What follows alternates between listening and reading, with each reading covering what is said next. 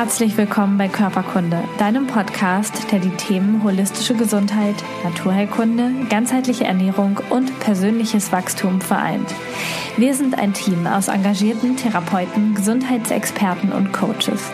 Gemeinsam möchten wir mit diesem Podcast Bewusstsein schaffen und dir zeigen, wie du ein gesundes und selbstbestimmtes Leben führen kannst. Alle Informationen über unsere Arbeit, eine Übersicht aller Podcast-Folgen und die kommenden Workshops und Events findest du auf körperkunde.com und auf dem Körperkunde Instagram-Kanal. Schön, dass du da bist. Jetzt wünschen wir dir ganz viel Spaß mit dieser Folge. In diesem Podcast soll es um einen Notfallkoffer gehen, deine erste Hilfe für den emotionalen Notfall. Ich möchte dir sieben Akuthilfen an die Hand geben, wie du dich aus einer emotionalen Ausnahmesituation selber retten kannst. Und vorher klären wir, was ist eigentlich ein emotionaler Notfall? Woran merkst du es, dass du in so einem emotionalen Ausnahmezustand bist? Und welche Bedeutung hat eigentlich Stress bei dem ganzen Thema? Ich bin Katrin, bin Heilpraktikerin für Psychotherapie, Coach und im Team der Körperkunde Coaches deine Expertin für alle Themen rund um deine Psyche, um Beziehungen, um Emotionen. Und ich möchte dir heute, wie gesagt, sieben Akuthilfen mit an die Hand geben, wie du dich und dein Nervensystem bei emotionaler Not schnell wieder beruhigen kannst. Sprechen wir zuerst über den emotionalen Notfall. Was ist das eigentlich? Einfach erklärt, das ist eine Situation, die dich wahnsinnig emotional bewegt und betroffen macht. Das kann zum einen in Situationen entstehen, wo du selber betroffen bist, zum Beispiel bei einem Streit, den du selber hast oder wenn du in einen Unfall selber verwickelt bist oder sonstige Situationen, die dich halt so richtig in dollen Stress versetzen innerhalb von wenigen Millisekunden, zum Beispiel auch, weil du angetriggert bist durch irgendein Wort, durch irgendeine Person. Emotionaler Stress, also diese Notfallsituation, kann auch passieren, wenn du nur in Anführungsstrichen als Beobachter einer Situation bist. Das kann zum Beispiel auch sein, wenn du einen Unfall beobachtest oder wenn du als Zeuge in einer Situation, wo andere betroffen sind, dich einfach so überfordert fühlst, dass dein System damit nicht klarkommt. Woran merkst du jetzt, dass du in einer solchen Ausnahmesituation bist? Was nimmst du innerlich wahr?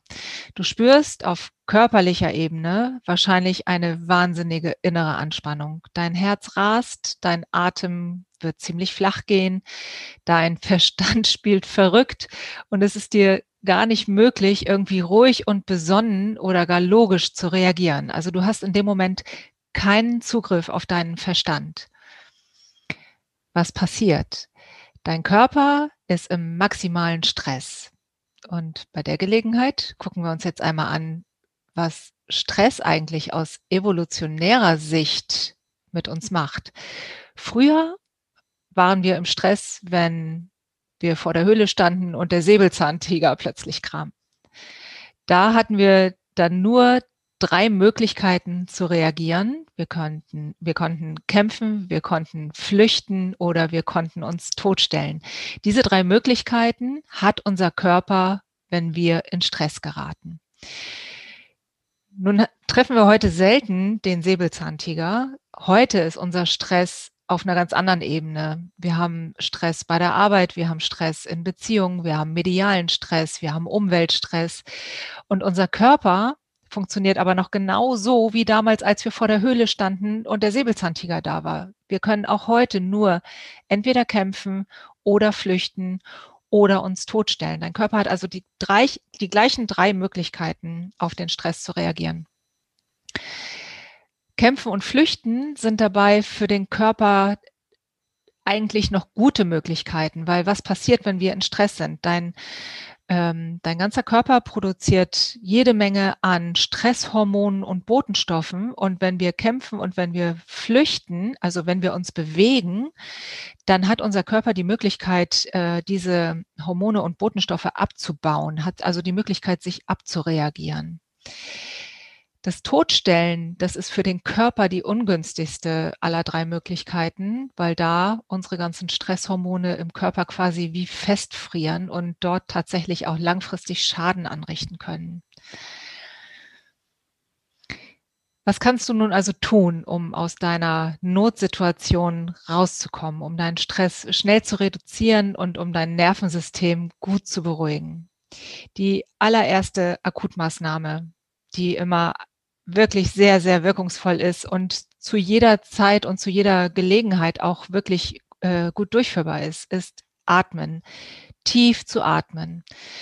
Wir haben ja gerade gehört, bei Stress atmen wir tendenziell ganz flach und das Herz rast. Und wenn wir tief ein- und ausatmen, wobei das Ausatmen tendenziell etwas länger dauern darf als das Einatmen, dann zeigen wir unserem Nervensystem damit, alles ist gut. Also du kannst zum Beispiel drei Sekunden tief einatmen und danach vier Sekunden tief wieder ausatmen. Wenn du gerne mit inneren Bildern arbeitest und da eine gute Vorstellungskraft hast, dann kannst du auch zum Beispiel dir vorstellen, dass über deinen Kopf, über deinen Scheitelpunkt ein weißes Licht in dich einströmt beim Einatmen und beim Ausatmen schwarzer, verbrauchter Rauch über deinen offenen Mund austritt. Die zweite Akutmaßnahme, die ich dir in deinen Koffer legen möchte, die kannst du machen, je nachdem, wo du dich gerade befindest, wo du gerade bist und welche Möglichkeiten du hast. Du kannst dich auf den Boden setzen, am besten auf den Boden legen oder wenn beides nicht gut möglich ist in der Situation, dann finde einfach einen festen Stand auf dem Fußboden. Vielleicht geht es barfuß, das ist auch noch ganz toll. Und dann kannst du ein inneres Bild in dir erzeugen, dass Wurzeln aus dir tief in die Erde sich bilden. Ja, das hilft dir, dich wirklich gut zu verbinden und zu erden. Wenn du auf dem Boden liegst, dann können aus deinem Rücken und aus deinen Beinen Wurzeln bis tief in die Erde entwachsen. Wenn du mit festen Füßen auf dem Boden stehst, wachsen aus deinen Füßen die festen Wurzeln. Das beruhigt dich auch ziemlich, ziemlich schnell. Die dritte Akutmaßnahme in deinem Koffer geh in die Natur. Der Wald eignet sich wunderbar, um dein Nervensystem zu beruhigen. Und dort in der Natur kannst du auch richtig gut eine Übung machen, die heißt die 4-3-2-1 Übung. Du setzt den Fokus auf vier Dinge, die du siehst. Im Wald könnten das zum Beispiel die Bäume sein, die Blätter, der Himmel, die Sonne. Anschließend setzt du den Fokus auf drei Dinge, die du hörst. Das kann im Wald das Blätterrauschen sein. Vielleicht hörst du irgendwo ein Ast knacken oder die Vögel zwitschern. Danach setzt du den Fokus auf zwei Dinge, die du fühlst. Zum Beispiel, indem du einen Baumstamm anfasst und den, den rauen Stamm bewusst nachspürst. Oder wenn du gehst, dass du einfach in deine Beine mal reinspürst, wie fühlt sich eigentlich meine Hose auf dem Bein an, wenn ich gehe. Und danach setzt du den Fokus auf eine Sache, die du riechen kannst. Im Wald könnte das zum Beispiel der Duft nach feuchter Walderde sein. Vielleicht hat es vorher geregnet und dann riecht der Wald ja so ganz besonders. Und indem du da den Fokus auf all deine Sinne setzt, beruhigst du dein Nervensystem auch unglaublich schnell. Die vierte Übung, die ich dir mitgeben möchte, das ist, äh, finde ich, eine wunderschöne Beruhigung, wenn du dich einen Moment zurückziehen kannst und so für dich sein kannst. Gönne dir eine Selbstmassage. Nimm deine Fingerspitzen, setze sie an die Stirn und an die Schläfen und dann massiere langsam und vorsichtig deine Kopfhaut bis runter in den Nacken. Du kannst auch dann noch die Schultern weiter massieren. Das tut unglaublich gut. Du bekommst automatisch mehr Körperbewusstsein und dein Nervensystem wird auch ganz schnell ähm, ja, sich wieder beruhigen und dein, dein Atem wird langsamer gehen. Die fünfte Akuthilfe in deinem Koffer heißt Überkreuzbewegungen. Was sind Überkreuzbewegungen? Du kannst zum Beispiel deine Arme vor dir ausstrecken und sie wie so eine Schere bewegen. Du kannst mit deinen Armen und mit deinen Händen eine liegende Acht machen. Du kannst deine Arme vorne und hinten jeweils überkreuzen, also einmal vorm Bauch und einmal vorm Rücken.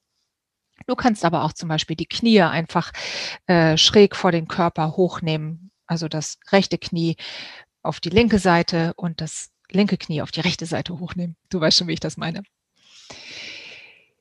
Die sechste Hilfe in deinem, in deinem ähm, Notfallkoffer, die heißt Akupressur. Vielleicht kennst du EFT, Emotional Freedom Technik. Dabei klopfst du bestimmte Punkte auf deinem Körper ab in einer ganz bestimmten Reihenfolge und sagst äh, bestimmte Sätze dazu und gleichzeitig skalierst du deine hm, dein Stressempfinden auf einer Skala von, von Runde zu Runde wird dein Stresslevel weiter runtergehen.